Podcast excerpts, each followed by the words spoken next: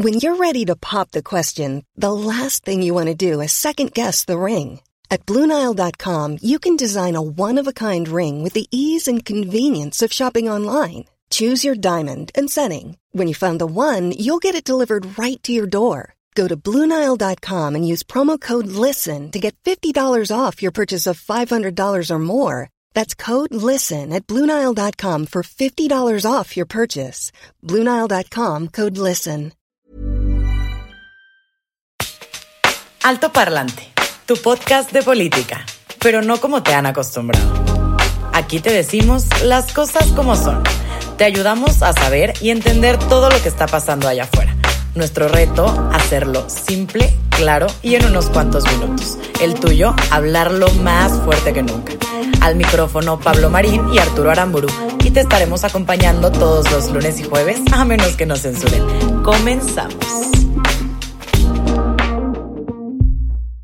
Muy buen inicio de semana, feliz 18 de mayo en cuarentena, ya quebró el mes, ya estamos en el quinto mes del año y para ser más precisos estamos en el día 139 del año, llevamos un 37.98% de avance, nos falta... Hiciste todos los cálculos para empezar el programa con hay, madre. ¿o Hay una página en internet donde te lo da todo listo, pero queremos darles todas las cifras y datos aquí. Mi nombre es Pablo Marín y me acompaña Arturo Aramburu, ¿qué tal? ¿Cómo estamos? Un gusto grabar un episodio más, eh, quizá uno de los últimos que vamos a grabar desde el hogar. Estaremos revelando pronto Y en una de esas capaz tenemos que el regresar. estudio. Sí, Hijo, no sabemos, no sabemos. El día de hoy se reactivaron algunos municipios, los municipios de La Esperanza. Algunos no quisieron, ¿verdad? Tú tenías ahí información al respecto porque hubo muchos que dijeron ni madres. Hubo muchísimos que al final, pues los alcaldes obviamente viendo la situación dijeron, no, no, no vale la pena porque hay algo bien curioso alrededor de esto. O sea, el gobierno federal dice que lancen estos eh, municipios de la esperanza, pero la realidad es que en muchos de esos municipios ni siquiera se han hecho pruebas COVID. Entonces, ¿con qué elementos arrancas Hay- un plan de este tipo donde no sabes si hay o no hay? Claro, hay una correlación muy alta. De hecho, leí un estudio que, que revelaba justamente el juego que hay entre a menor infraestructura hospitalaria, también Claro. hay menores casos. Y eso es, Claro. eh, eh, es, es- es obvio si lo vemos eh, desde, desde lejitos, entendiendo que no hay casos porque no hay pruebas. Exactamente. Y no hay contagiados porque no se sabe. Una periodista, Viridiana Ríos, decía que ella calculaba que había alrededor de 634 municipios en donde nunca se habían hecho pruebas. Y muchos de esos municipios son justamente los municipios de la Esperanza, que son municipios mucho más pequeños. Aplaudo las decisiones de alcaldes Claro. que dijeron que ni madres. En mi municipio las cosas siguen como hemos estado las últimas semanas, porque si no, todo hubiera sido en vano. Finalmente ellos son los que tienen realmente el termómetro de cómo están las cosas ahí. Ellos saben si la gente se está muriendo o no. Aunque no sean confirmados, si la gente se está muriendo, si la gente se está enfermando, pues ellos son los que al final hoy ya tienen la última palabra. El programa pasado justamente les platicábamos de eso. Y, y antes de meternos ya a los temas eh, que traemos preparados, porque hay mucha información. Mucha. Hace dos programas les platicábamos, y quiero mencionar esto brevemente, porque les platicábamos justamente que José Narro, el exdirector de la UNAM y exsecretario de Salud, había dicho que le llamaban mucho la atención los datos que López Gatel y el gobierno federal estaba diciendo, porque él notaba ciertas inconsistencias en la información. Y como en política no hay coincidencias, porque nada sucede nada más porque sí, por suerte, porque la verdad es que todas las cosas se estudian, pues resulta que a los dos días de que el exsecretario de Salud, José Narro, sale a decir estas cosas, sale en primera plana del Sol de México que la, unidad de inteligencia financiera del SAT lo, empieza a investigar por temas de corrupción. Y esto me recuerda mucho a lo que pasó con el caso del exministro Eduardo Medina Mora, que después terminó renunciando y salieron también escándalos que la unidad de inteligencia financiera lo estaba Es que- investigando por corrupción. O sea, A la WIF, a la WIF la utilizan para perseguir gente, a la unidad de inteligencia para financiera. amedrentar, güey. Y, y a cualquiera, a cualquier persona que alce la voz en contra de lo que hace el gobierno federal. A mí, Menos digo, altoparlante. es- pues todavía. Aún.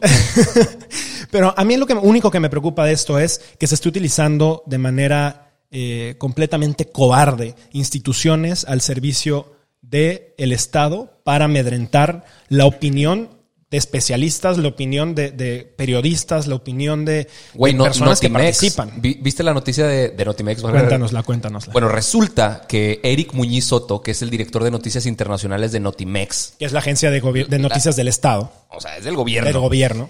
tenían un grupo de WhatsApp que se llamaba los Avengers N, los Avengers de Notimex, que se dedicaban a, a mandar trending topics entre ellos para amedrentar con bots a la gente, a los periodistas, a, a opinólogos, etcétera, en Twitter, güey. Y es gente que trabaja para la Agencia de Información del Estado, cabrón. Sí, no. Entonces no. sí, están utilizando como puedan, como se les ocurra, recursos del gobierno y gente del gobierno para cumplir sus propósitos. Y de hecho es una de las notas, de las grandes notas que tenemos el día de hoy. Pero empezamos con una que también tiene muchísima También hizo importancia. mucho ruido. Eh, ojo aquí, ecologistas, gente que se preocupa por el medio ambiente y mexicanos en general. Claro. Porque al día de hoy es importante entender que si un país no piensa en un futuro en el mediano y largo plazo basado en energías renovables, estamos fritos. Sí, no, no hay futuro. O sea, No hay simplemente futuro. no hay futuro. Exactamente. Pero pareciera que esto en la cabecita de nuestra cuarta transformación y las cabezas que la lideran, pues no existe y son puros cuentos chinos, cabrón. A ver, pero ¿cómo? Porque resulta que el viernes pasado se publicó un acuerdo que básicamente lo que hace es frenar la inversión privada para energías limpias o renovables. Y al hacer el freno de lleno en, las en- en la inversión privada, pues frena cualquier tipo de inversión, porque el, go- el gobierno no invierte en energías renovables Claro. o limpias. Em, y hubo varios problemas alrededor de este acuerdo. Resulta que hay varios pasos que tienen que cumplirse para publicar algo en el diario oficial de la federación. Especialmente en materia económica que tenga que ver con inversión, con mercados, etcétera.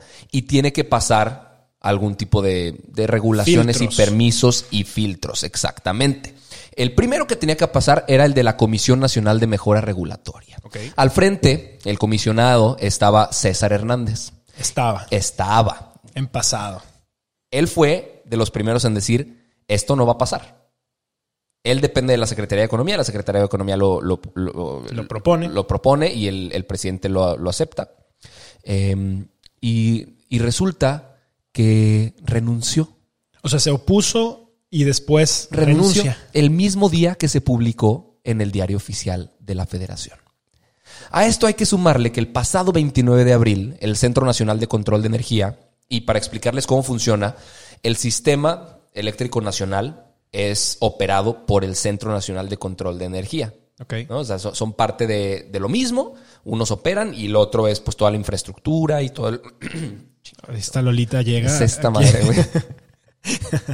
Saludos a Lolita. Argumentaron que había fallas en la red eléctrica, eh, supuestamente porque desde que empezó el confinamiento, como ha habido altibajos en el consumo eléctrico y hubo una demanda hacia la baja Claro. de todas las plantas que pararon, de todas las, eh, etcétera, em, las centrales eólicas y fotovoltaicas que son intermitentes, de repente funcionan, de repente no están generando 24/7, vaya, eh, afectaron en la confiabilidad del sistema eléctrico nacional. Entonces, ¿qué dijeron? Suspendamos todas las pruebas operativas y quitemos todas las autorizaciones de nuevas centrales. Pero no es cosa menor. Las nuevas centrales de energías renovables iban a alimentar a 3 millones de casas en México. Ala.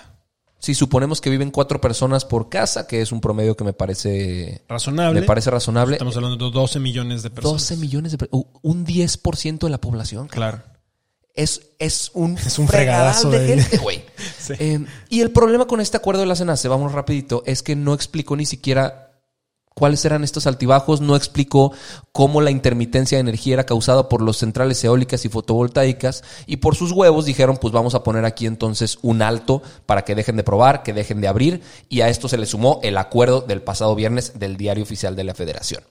Se llama eh, Acuerdo por el que se emite la política de confiabilidad, seguridad, continuidad y calidad en el sistema eléctrico nacional. No pasaron por los procesos, como ya lo, lo- lo- lo comentamos por aquí. ¿Y qué significa para ti y qué significa para mí? Eh, al día de hoy no se pueden medir las implicaciones que va a haber de tu, tu precio de la luz, lo que tú vas a pagar claro, no por se la puede luz. predecir. Pero sí se, Se puede proyectar. se proyectan Estimados. Estimados y afectaciones Claro, graves. claro. ¿Por qué? En México, eh, les explico muy rápido cómo funciona desde que se instauró, desde que se aceptó la reforma energética en los tiempos de, de Enrique Peña Peña Nieto, se empezó a utilizar un modelo de subastas eléctricas. ¿Qué quiere decir esto? Que el gobierno le, le vende a empresas privadas la oportunidad de generar, o sea, con, con ciertas ofertas que ellos presentan, energías renovables y, y ciertos permisos que necesitan para eso. Eso es una subasta. Pero desde que entró Rocío Nale, la- la- les ponemos aquí una foto de La ella, que es la secretaria de secretaria Energía. de Energía. Quizá la peor secretaria de Energía que hemos tenido en, en- en la historia de México La historia lo dirá. pues quitaron las subastas y ahora con este acuerdo ellos pueden decidir dónde se abre una nueva central y el criterio que utilizan me parece estúpidamente vago. Ellos dicen y utilizaron un, un término que no existe en la ley, que es espaciarlas. O sea que si ya hay varias en algún lugar, ya no permitirían construir una nueva ahí Ya. porque ya pues ya rebasó la capacidad que ellos tenían ahí. Ok. Pero ¿qué no entienden?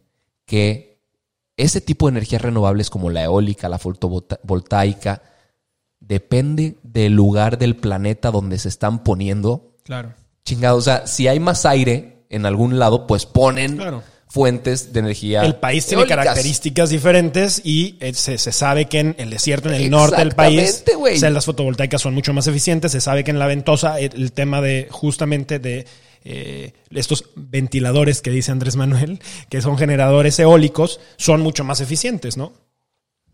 Pues no existe el término en la ley de espaciar, espaciar energías renovables. Ok. Entonces el gobierno, al poner ese término, literalmente lo que hace es, vamos a hacer lo que se nos antoje. Como se nos pegue la gana. Como pusimos una palabra que no está definida y que nadie entiende cuáles son los límites, vamos a poder hacer lo que se nos antoje, güey. Y eso está definido en ese decreto que entró en vigor El viernes. el sábado. Se publicó el Ah, viernes y el entra- viernes. eh, entró Ya. en vigor un día después. Entonces, pues, si nos importaban las energías renovables, si nos importaba el medio ambiente, si nos importaba un futuro próspero para nuestro país en temas energéticos, Se va. olvidémoslo. Y, y olvídate, ya, mira, si, si nos quisiéramos ver más pragmáticos y, y no hay ecologistas dentro de la Secretaría de Energía, porque eso pareciera, pues que nos, ve, nos vayamos por el tema económico, que al parecer tampoco hay, porque hay 44 proyectos que por lo pronto se van a cancelar. Los y estamos hablando, ah, pues hay de todo. Son, estamos hablando de alrededor de 6.400 millones de dólares que entre 2020 y 2021 se iban a utilizar en esto. Y obviamente, Eh, Esas son las estimaciones de la Unión Europea. Claro. Pero el Consejo Coordinador Empresarial dijo hoy que es mucho más, güey. Claro, porque ellos sabían de inversiones nacionales. 30 mil millones de dólares, güey. O sea, eh, eh, si ni económicamente ni medioambientalmente fue una decisión correcta. Claro. Y aún así hay gente que defiende las estupideces y quienes tendrían que estar oponiéndose no lo hacen. Si te metes a ver el Twitter del Partido Verde Ecologista de México, No. los parásitos esos cabrones que supuestamente viven por el medio ambiente un- y son el partido verde del país, son unas pinches sanguijuelas, güey. Que solamente, claro, es un extra- extraordinario negocio el Partido Verde. Sí, y, y si esos son los güeyes que van a estar como verrugas pegándose a, a los candidatos presidenciales y aplaudiéndole sus estupideces, ¿Qué dijeron? que les quiten el registro y que desaparezcan. Dijeron, respetamos la decisión del presidente porque se encuentra conforme lo estipulado en la ley. A la fregada. Dos errores ahí. Eh, esto es solo una prueba más de que ese partido es una completa basura y que ojalá desaparezca pronto. Ahora, ¿qué puede pasar con el tema del- de la Secretaría de Energía? Se pueden promover amparos colectivos, eso puede suceder, y la gente, en cuanto sufra un alza en los precios de sus recibos energéticos de, de luz, puede también ampararse. Ok. Para eso todavía quedaría un largo camino por, por recorrer, pero, pero hay instancias legales que pueden, que pueden suceder y pueden llevarse a cabo para frenar esto. Sí, fíjate que en muchos grupos empezó a, a correr, ¿no? El firma en change.org por, por que pueda cambiar este tema, etcétera. A mí de repente me da mucho miedo este tipo de cosas porque siento que para la gente el firmar estas peticiones en línea queda en su, en su mente como el ya hice mi parte. Y la verdad es que el firmar en este tipo de cosas no sirve para nada. O sea, lo que necesitamos es que se impulse a través o de alguna de las cámaras o de amparos, pero con cosas específicas. El firmar en este tipo de plataformas, pues está chido, pero si eso te ayuda a limpiar tu mente y sentirte que estás haciendo algo, pues qué bueno, pero en realidad eso no cambia nada, Claro. no cambia la realidad del país, O sea, no cambia la re- realidad de iniciativas, ¿no? Si es lo único que planeabas hacer, estás en un error, ¿no? O sea, si lo único que planeabas hacer era firmar una petición de change tenemos malas noticias. estás mal. Exactamente. Pero bueno, entonces la apuesta por este gobierno que se decía eh, futurista y sustentable es apostarle a combustóleos, al petróleo, a la CFE de Bartlett, que está llena de corrupción, llena de malos eh, manejos, Manejos operativos. turbios al menos. Y le seguirán dando dinero y la seguirán favoreciendo. Y seguiremos contaminando el aire, seguiremos consumiendo en nuestro oxígeno pues más CO2. La buena noticia Y- es que también seguiremos platicándoles todo esto en alto parlante. Claro, y además tenemos más información porque resulta que eh, en días pasados empezó a haber rumores sobre qué iba a pasar con la encuesta del INEGI. Todos saben que cada 10 años, o si no sabían, pues aquí les platicamos, cada 10 años se hace un censo nacional. Y en el censo nacional lo que se busca es que se evalúe la información. Y les voy a contar un poquito más qué es el INEGI, porque que- quizá tenemos una vaga idea que además de poner una etiquetita fuera de tu casa y venir a preguntarte que cuántas personas viven, etcétera, tenemos que saber un poquito más de qué es lo que hace y cuál es la importancia de que el INEGI exista. Y es que el INEGI, dentro de todas las cosas que está haciendo, se encarga de ver qué es lo que hay en el país. Y estoy hablando desde ríos, montañas, parques, lagos, ciudades, personas de todas las edades, industrias, comercios, de todos los giros, hospitales, casas, escuelas, cuántas papelerías hay en esta colonia, cuántas carnicerías. Y con esa información, los ciudadanos, los gobiernos, las empresas, todos, cualquier persona, porque es información pública a tu servicio, Güey, estoy seguro que más de uno que está viendo esto ha citado en algún trabajo o algo al INEGI, ¿no? Que, Sí. información del eh, INEGI, del ¿no? INEGI, güey. Pues sí. 372 mil personas en el municipio de Acarnallo. Dices, bueno, pues toda esa del información INEGI.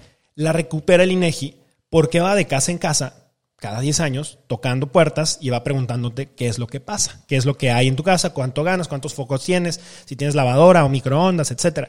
Y de esa manera se hacen estimados de cuál es el nivel de vida que hay en una u otra zona, cómo está la riqueza en el país y, y son pues meramente estimados.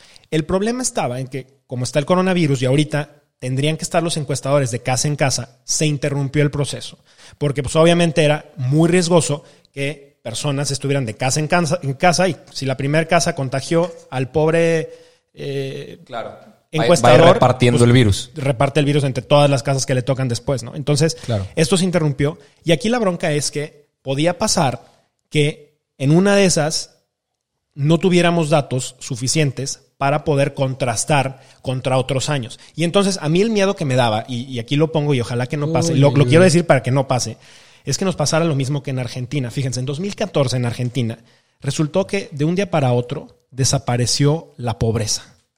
Y fue porque la expresidenta Cristina Fernández de Kirchner lo que hizo fue que desapareció el instituto que evaluaba la pobreza. Y entonces de un día para otro esos datos pues, Claro. desapareció del mapa. Claro. El riesgo de que el INEGI no estuviera haciendo esta evaluación con la misma metodología, con los mismos parámetros, es que si tú no tienes información suficiente para contrastar lo que pasó este año contra lo que pasó hace 10 años, entonces no hay manera de saber en realidad si el país está mejor, está peor, tenemos, o sea, nada. Lo único que cambia es la manera de medirlo. Así es. ¿No? Ahora, Sumamente manipulable.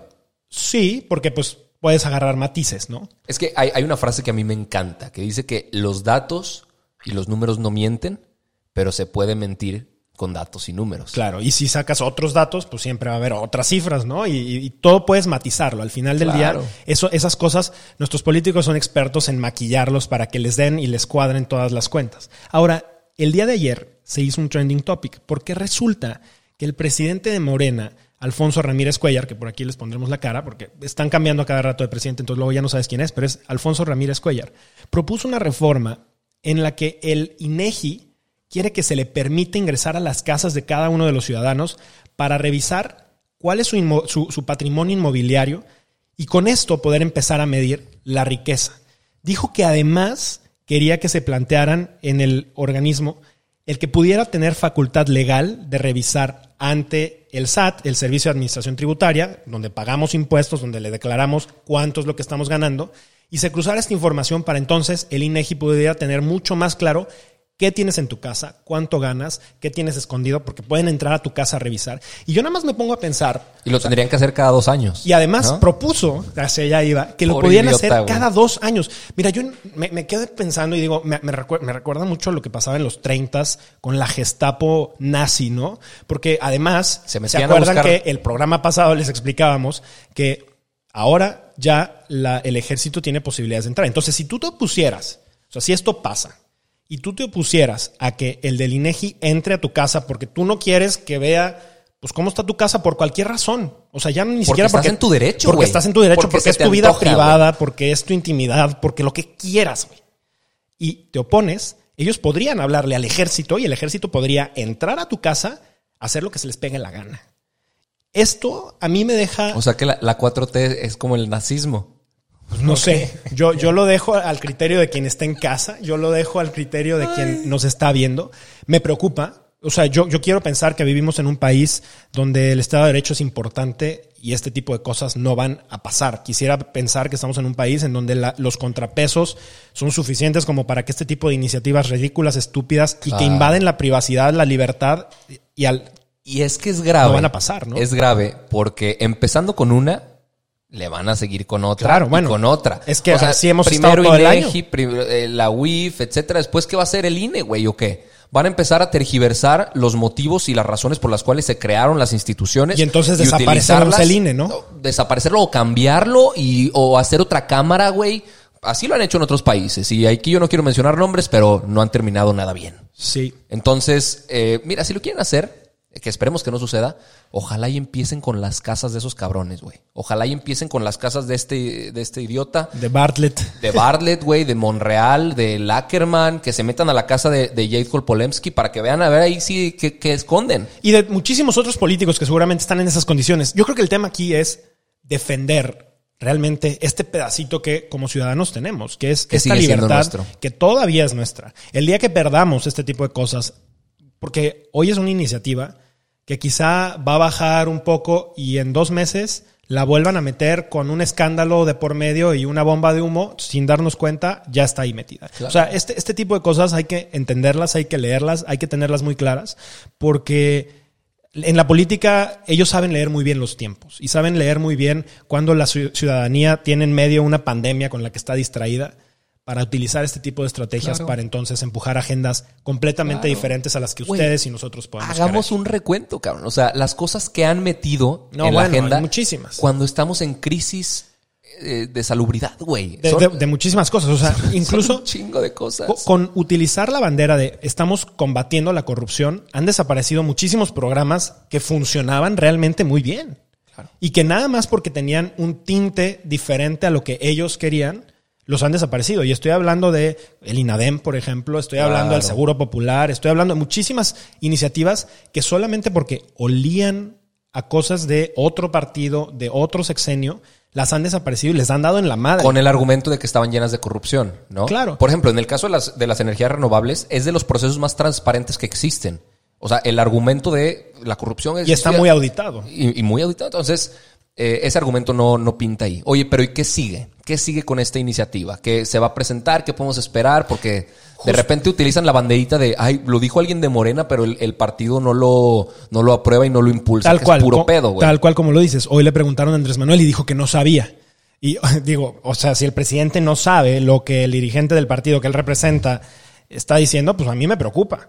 O sea, porque, perdón, es el presidente. Y esto se dijo ayer en la noche. Y si nosotros lo sabíamos hoy a las 6 de la mañana, Que él no que supiera, él no lo supiera, pues ahí sí me preocupa. ¿Qué es lo que sabe y qué es lo que no sabe? Yo creo que ahí lo que toca es esperar a ver qué onda. O sea, los ciudadanos, y esto es, es que, eh, algo que platico con amigos. es que frustrante, nada más tener que esperar.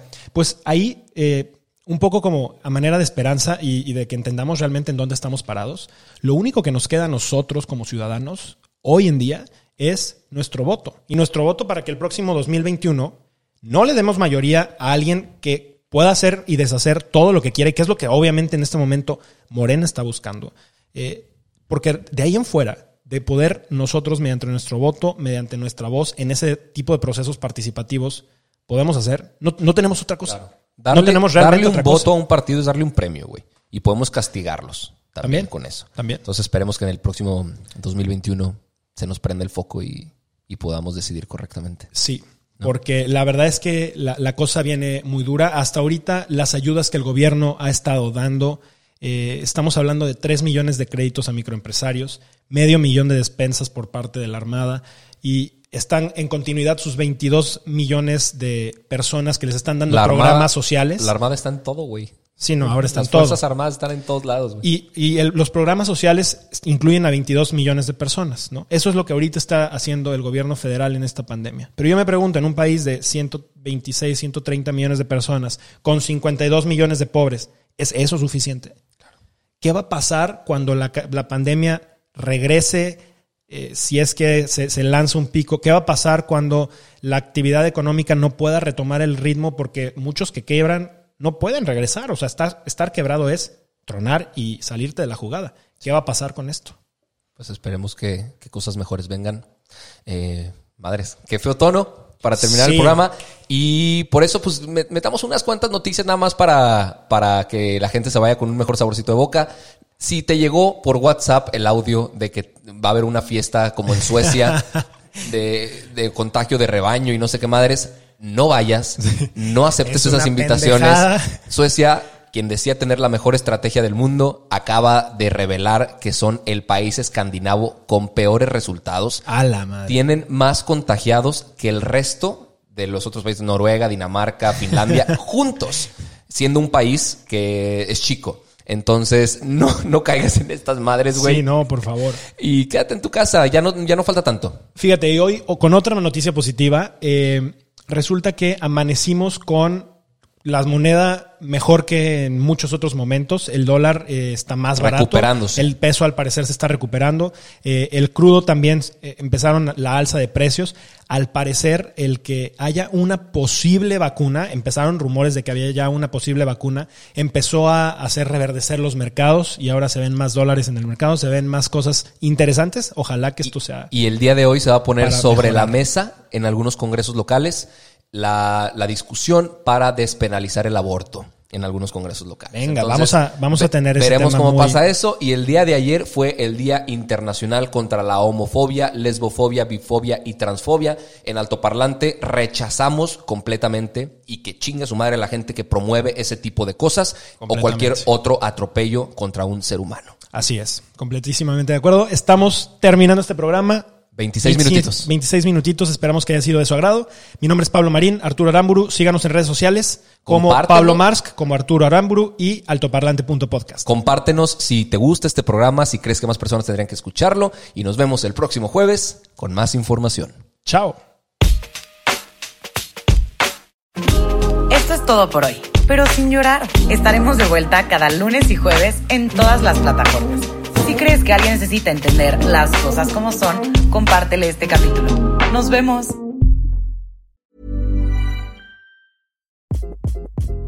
Hi, this is Craig Robinson from Ways to Win, and support for this podcast comes from Invesco QQQ, the official ETF of the NCAA. The future isn't scary. Not realizing its potential, however, could be. Just like on the recruiting trail, I've seen potential come in many forms as a coach. Learn more at Invesco.com slash QQQ. Let's rethink possibility. Invesco Distributors, Inc.